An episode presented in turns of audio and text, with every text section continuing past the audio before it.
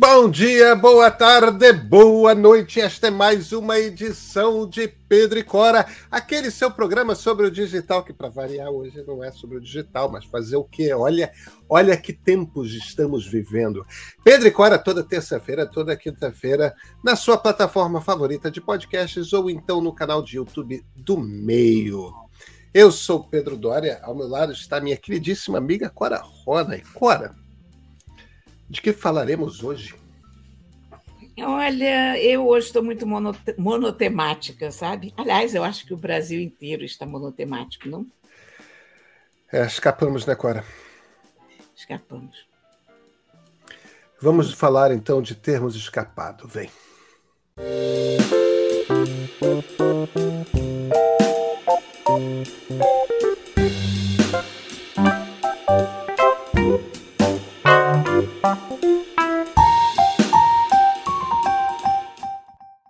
Cora Ronen, terça-feira, 1 de novembro de 2022. Eu ainda estou um pouco. Na verdade, eu estou enganando todo mundo que a gente está gravando na segunda-feira, dia 31, dia de Halloween, né? Mas. Mas. Mas a bruxa não está solta, né? Olha, eu vou te dizer que eu estou achando o clima. Eu, eu acho que o desenrolar dos acontecimentos foi diferente do que eu imaginava, foi mais tranquilo e foi mais rápido, sobretudo isso, a velocidade com que os presidentes e embaixadores e até Arthur Lira entraram na jogada, dizendo: ó, oh, o jogo está jogado, temos um resultado, parabéns, Lula. E eu acho que isso foi decisivo, eu acho, para o bem-estar geral da nação. O, porque foi um clima de emoção até o fim, né? Foi um, uma coisa super é. apertada. 98% das urnas apuradas para estar tá matematicamente eleito Lula. É. Mas, mas você não ficou surpreso com essa velocidade de, de comunicação do mundo, como se o mundo estivesse dando um, um suspiro de alívio e correndo na direção do Brasil, tipo, ó, voltem, amigos, que bom, vocês estavam sequestrados. Finalmente. Eu não acho que foi suspiro de alívio, não. Eu acho que foi tudo combinado. Acho que foi tudo combinado. Cora, eu vou te dizer como é que eu leio essa coisa. O momento importante que essa coisa começou a se consolidar foi na semana passada.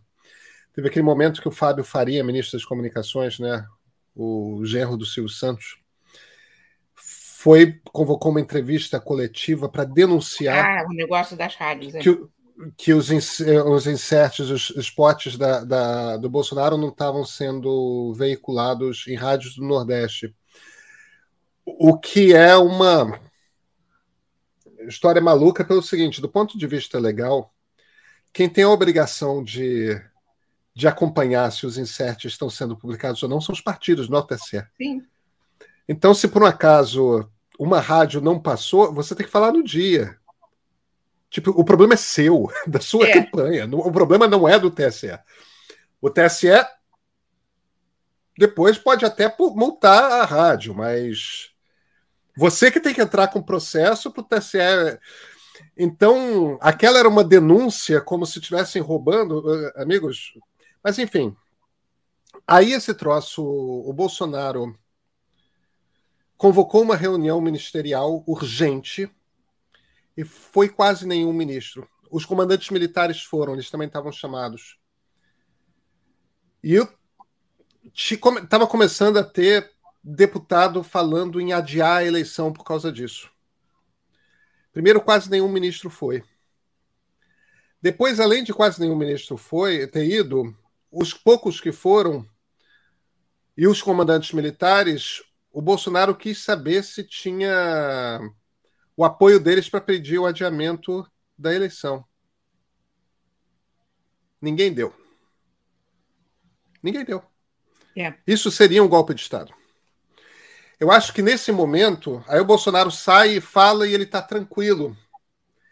Eu acho que nesse momento ficou claro para o Bolsonaro que ele não teria o apoio de ninguém para tentar um golpe de Estado nem dos comandantes militares. Se, se, houve um momento em que isso ficou claro, foi.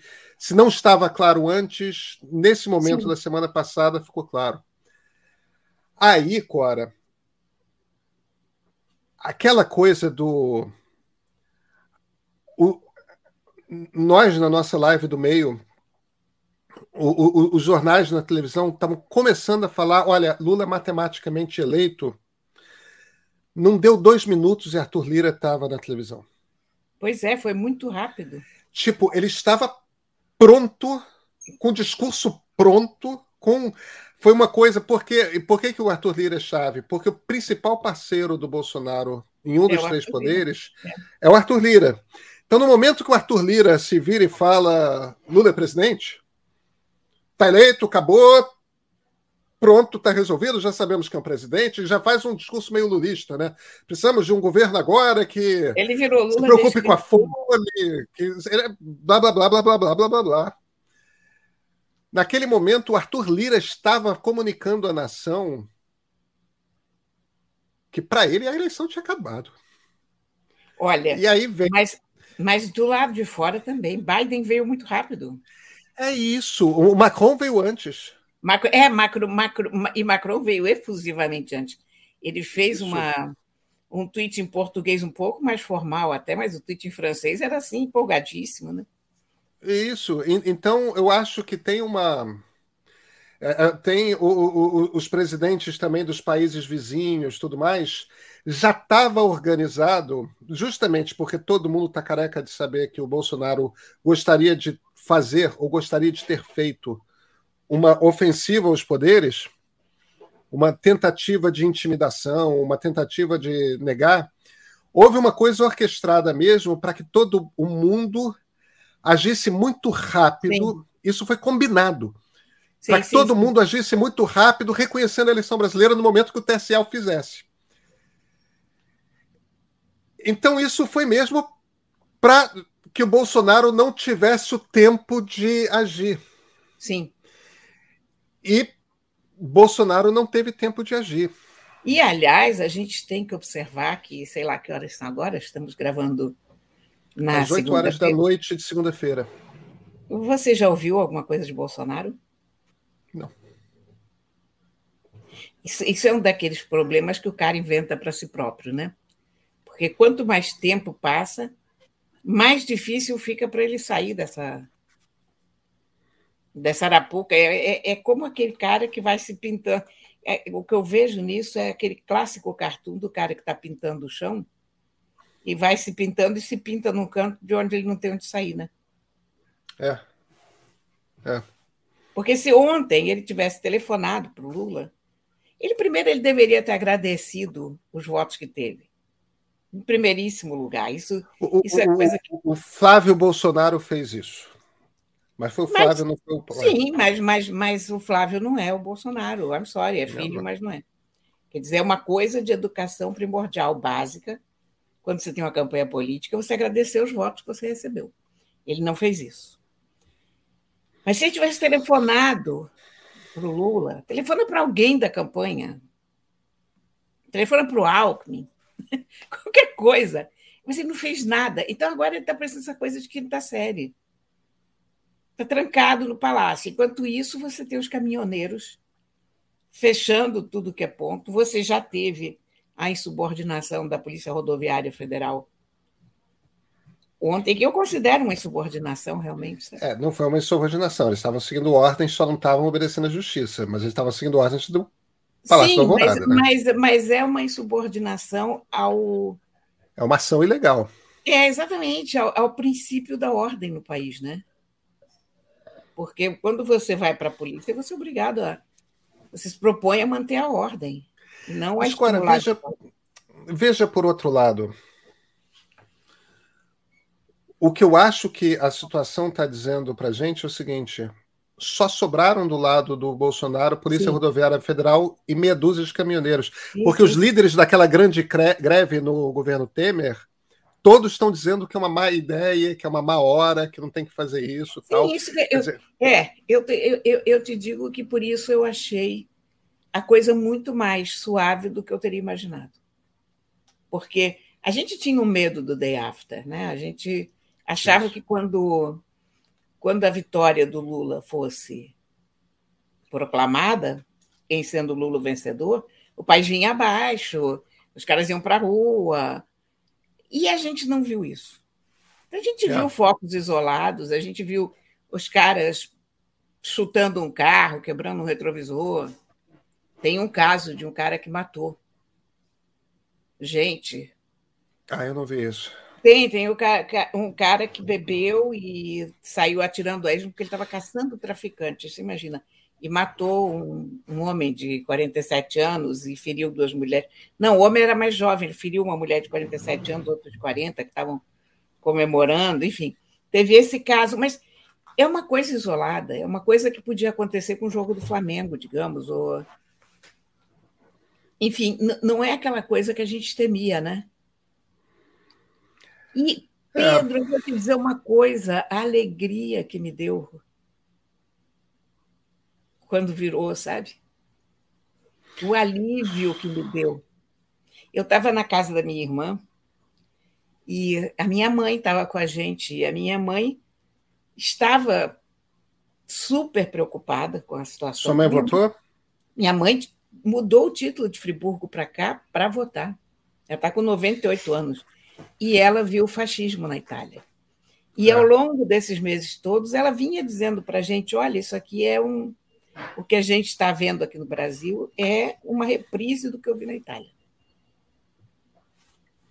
Então, ela estava francamente preocupada com a situação. A gente, inclusive, Havia momentos em que nós, mais jovens, queríamos desligar a televisão e tal para ficar conversando, porque quando você estava com 10, 20% da apuração, não... ainda não havia nem substância ali para si. Mas ela não, ela não queria tirar o olho, sabe? Ela estava tensa nesse grau. E aí, quando, quando deu a virada, a minha irmã mora em Botafogo num, num prédio que tem um jardim. Então, ele se abre para um monte de outros edifícios. A gritaria que foi parecia Copa do Mundo. Final de campeonato. Aliás, acho que nem final de Copa do Mundo eu vi tanta animação lá. E a felicidade que nós sentimos, o alívio. Eu fiquei muito feliz, muito feliz. Eu te confesso que eu fico um pouco é, eu, eu, ainda não processei a coisa. Eu até fiz um ponto de partida declarando voto e tal, mas eu ainda tenho eu um constrangimento bom, de ter aliás, torcido. Eu, eu, tenho um constrangimento de ter ficado é, mexido, feliz, tal. Que eu, eu ainda me sinto traindo a, a, a, o, o, comportamento que eu devia ter. Claro que racionalmente, Cora, Cora, você sabe que eu escrevi um livro sobre fascismo, que eu, eu estudei esse troço a fundo pra cacete. Veja, eu passei a chamar o Bolsonaro de fascista por causa do meu livro, por causa do que eu estudei, porque não era uma coisa que entrava na minha cabeça, não. Foi quando comecei a entender, ler os vários historiadores, os vários sociólogos, as, porque cada pessoa que estuda fascismo tem a sua definição de fascismo, não é uma ideologia. Não é que nem anarquismo, que nem comunismo, que nem liberalismo, não é uma ideologia, é mais um rito, é uma maneira de se portar. E, e eu precisei ler trocentas definições diferentes. Eu, eu sempre me irritava quando as pessoas ficavam com aquele quadrinho do Humberto Eco, ah, que é faz isso, faz aquilo, faz aquilo outro, porque não é assim. Mas quando é eu comecei a ler trocentas definições diferentes e comecei a perceber que que o bolsonarismo se encaixava em quase todas. E tem uma hora também que você de tanto ler sobre, você começa a sentir o que, que é. Você começa a, a, a, se colocar naquele lugar da Itália quando está surgindo. Você começa a ver as cenas. Que, quando escrever livro de história, você vai. Até porque eu escrevo livro de história reconstruindo cena, tem uma hora que você sente naquele lugar, sabe? Mas é uma, é uma, coisa curiosa, né, Pedrinho? Como a gente vem de lugares diferentes e chega à mesma conclusão, porque eu, na verdade, o que, que o que foi a minha formação sobre esse aspecto? Eu sou filha de refugiados. Eu sei. Eu cresci ouvindo falar no fascismo, na chegada do fascismo, do nazismo. Então, quando eu vi, eu identifiquei muito claramente. Quer dizer, eu não precisava nem do depoimento da minha mãe agora, mas tudo que a minha mãe falava estava ali. Então, e a gente tinha, tem em casa, felizmente, essa testemunha extraordinária que é minha mãe, que é uma mulher, é uma intelectual, é uma mulher que já leu tudo, é uma testemunha pessoal da história. E tem uma memória incrível. Ela se lembra de detalhes do que aconteceu. Né? Então, a gente, aquilo para nós é, é real o que aconteceu na Itália. A gente sentiu ao longo da vida da gente o que era aquilo. A gente, a gente cresceu com a noção exata do perigo, né? É, no fim das contas, eu sempre eu, eu sinto esse constrangimento por um lado, mas por outro lado, é, é, é cara. Olha aqui. Nós derrotamos o fascismo nessa, deixa, nesse domingo. Deixa eu te dizer uma coisa. Você viu que vazou aquele vídeo da redação do Jornal Nacional? Não, não vi. Ah, tô... então, vazou um vídeo do pessoal comemorando a virada na redação do Jornal Nacional. Eu esqueci que você estava gravando um. Eu, eu passei as últimas três, quatro horas fazendo gravações. então, deixa. deixa o ponto de partida, é tão... depois uma entrevista. Agora... É, esse, esse país é tão louco que a gente tem que se atualizar a cada dez minutos. É Mas então, vou te dizer o que aconteceu. Vazou um vídeo dos jornalistas na redação do Jornal Nacional comemorando o momento da virada, se abraçando e gritando e tal. E os bolsonaristas estão usando isso para como prova de que a imprensa não é imparcial. Olha, eu tenho a dizer o seguinte: a imprensa passou quatro anos sendo esculachada pelo Bolsonaro. A Globo passou quatro anos sendo chamada de Globo Lixo. Os jornalistas, de um modo geral, especialmente as jornalistas mulheres, passaram quatro anos com medo de fazer perguntas porque eram esculachadas, porque eram xingadas, com medo físico. É porque durante... houve muitas ameaças físicas mesmo. Olha aqui, durante quatro anos, todas as perguntas que a Globo mandou para o Palácio do Planalto ou para qualquer um dos ministérios não foi respondida. A frase que a gente mais ouviu no Jornal Nacional em quatro anos foi: o Palácio do Planalto não respondeu a nossa pergunta. O Ministério da Saúde não respondeu, o Ministério da Educação não respondeu, a Secretaria do não sei o que não respondeu. Quer dizer, então queriam que as pessoas se sentissem como. A imprensa foi tratada com absoluto desrespeito. Com violência, com mais é, é violência, violência. violência violência. Então, eu lamento, mas quando isso acaba, a gente tem que comemorar sim. É para comemorar. Eu acho até que eles foram muito contidos. Acho que eu, eu teria soltado fogos de artifício, eu juro para você. Eu só não soltei fogos de artifício ali na casa da minha irmã, porque eu tenho medo de fogos de artifício, mas enfim. Mas eu, eu não tenho nenhum problema de dizer que eu estou muito feliz. Que eu acho. Eu, não estou feliz com a vitória do Lula, não.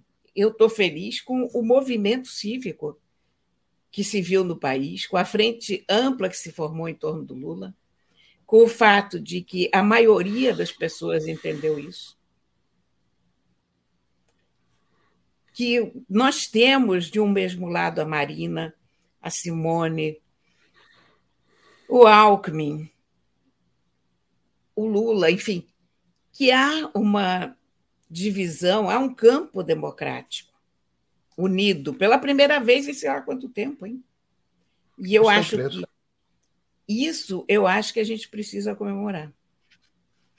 E a minha esperança no governo do Lula vem disso, sabe? E, e vem também do fato de que eu acho que o Lula tem consciência disso, sabe? Cora, primeiro discurso que ele faz, a primeira pessoa que ele agradece é Simone Tebet. Exatamente.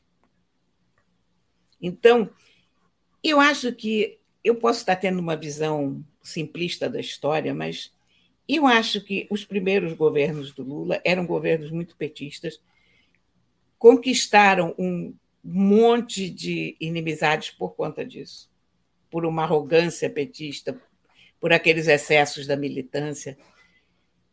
A Dilma foi um equívoco total, enfim, tudo isso são coisas, mas são coisas que ficaram no passado. Eu tenho a impressão que o Lula tem a consciência histórica do momento da importância desse momento e da importância de fazer um governo de união. E ele tem, nesse momento, os melhores quadros do país à sua disposição. Porque, pela primeira vez, a gente tem, digamos, a banda boa do mesmo lado. Né? É. Então, que, que são, eu estou esperançosa, é... Pedro. Eu não posso dizer que eu esteja assim, ah, não sei que otimista. Mas eu estou muito feliz que a gente tenha saído dessa e eu estou muito esperançosa em relação a esse governo. Cora, eu tenho eu tenho uma preocupação que é a seguinte. Bem, a, a notícia boa é que ganhamos, no sentido de que nós democratas ganhamos. Não é uma vitória do Lula, não é uma vitória do PT, é. é uma vitória da democracia brasileira. É uma vitória da República de 1988, é uma vitória da República que Ulisses Guimarães e Tancredo Neves fundaram. Eu, e eu vou começar a martelar isso muito, que eu acho que a gente tem que começar a criar um respeito por, pelo que esses dois homens construíram. Porque o Tancredo Neves o Tancredo, o, o, o, o Golbery e o Geisel armaram uma teia de tal jeito, como mexidas de lei, na, na virada dos anos 70 para os anos 80, para fragmentar por completo a, corrupção, a, a, a, oposição. Eles fragmentaram por completo a oposição. E, e, e viraram vários grupos brigando entre si. O objetivo era mesmo que a transição democrática fosse feita com o PDS unido e, e a oposição dividida. É, porque eles queriam tentar manter o controle depois do regime. O Tancredo teve a capacidade, ele teve ajuda, Teotônio Vilela, enfim, várias pessoas, claro, mas o Tancredo é o cara que liderou a construção da Aliança Democrática, que estava todo mundo menos o PT. Tava todo mundo menos o PT. É... Mas tava todo mundo. Tava todo mundo. Todas as forças democráticas, com exceção do PT, estavam na Aliança Democrática. E houve deputados do, do PT que, que votaram em Tancredo ainda assim. É... E depois que a transição democrática é feita, infelizmente, essa grande tragédia nacional que nós temos, que é a morte de Tancredo Neves, Vem Ulisses e faz uma Constituição Cora, que é uma Constituição formidável, de longe a melhor Constituição que nós tivemos. É... E Coara, a gente fez muito.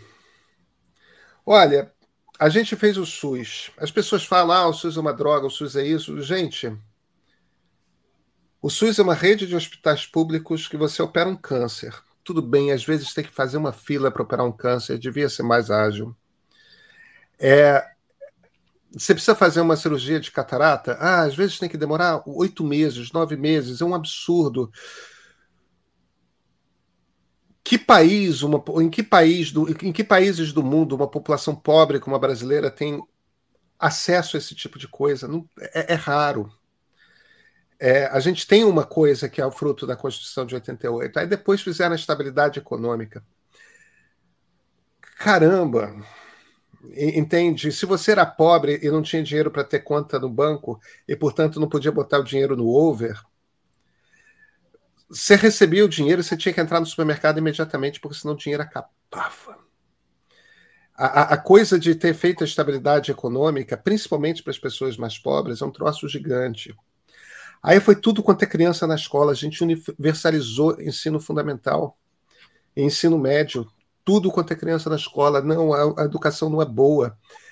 É verdade, a educação não é boa. A gente não tinha todas as crianças na escola. E aí houve a integração de uma quantidade imensa de brasileiros a uma classe média baixa que fosse, mas pessoas que nunca tinham acesso a poder de consumo, de repente podiam comprar geladeira, de repente podiam comprar uma televisão bacana, de repente podiam comprar um aparelho de ar condicionado, pagar a conta de luz para essas coisas todas. Assim como a gente acabou com fome, esse país parou de ter fome. A nova república fez coisa para cacete. O, o Brasil que a nova república produziu é um Brasil muito melhor do que o Brasil jamais foi. Agora, a gente não resolveu corrupção, a gente não resolveu qualidade de ensino, a gente ainda tem, para o meu gosto, estatal demais. A gente tem, tem, tem olha, a, a, gente não resolveu a relação executivo-legislativo, tem um monte de coisa que a gente precisa resolver. Mas a gente quase jogou isso tudo fora. A gente quase jogou isso tudo fora. E para substituir por um regime que era um regime muito pior do que o regime militar muito pior do que o regime do Estado Novo, que é um, que é um regime que considera que existem pessoas superiores a outras, um regime que queria impor uma visão religiosa a todos os cidadãos brasileiros, uma moral religiosa ao comportamento de todos os cidadãos brasileiros, um regime que queria armar uma milícia é, civil na, no meio da população, uma milícia civil formada pelos seguidores do regime. É, Cora, o que, é que eu estou te escrevendo? A gente estava falando de fascismo, né? Fascismo. Olha, a gente escapou por pouco, sabe? A gente realmente escapou por pouco.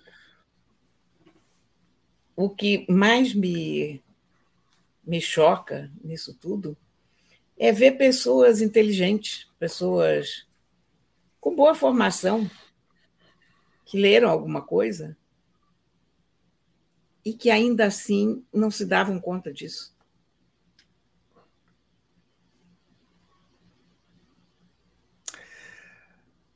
Mas escapamos, escapamos, pronto, página virada. Temos dois é. meses aí pela proa para para ver o que, que metade acontece. Metade de nós, metade de nós votou no outro lado, né? Metade dos eleitores. Sim. Tem muita gente que não é eleitor. Né?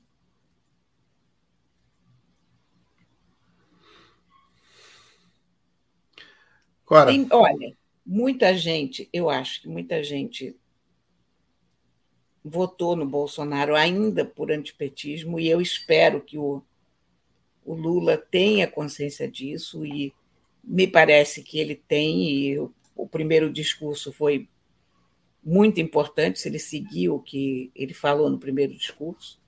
Eu acho que ele vai provar com o governo que as coisas mudaram.